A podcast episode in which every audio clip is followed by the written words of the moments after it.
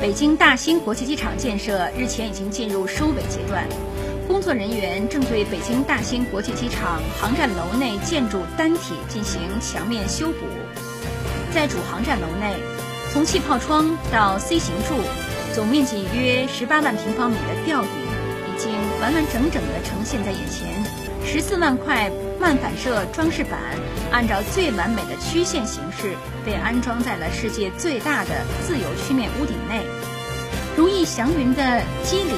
在从侧面到顶面的连续变化得以窥见。北京大兴国际机场自二零一四年十二月二十六日启动建设，按照建设和运营筹备总进度综合管控计划安排，将于今年六月三十日竣工验收。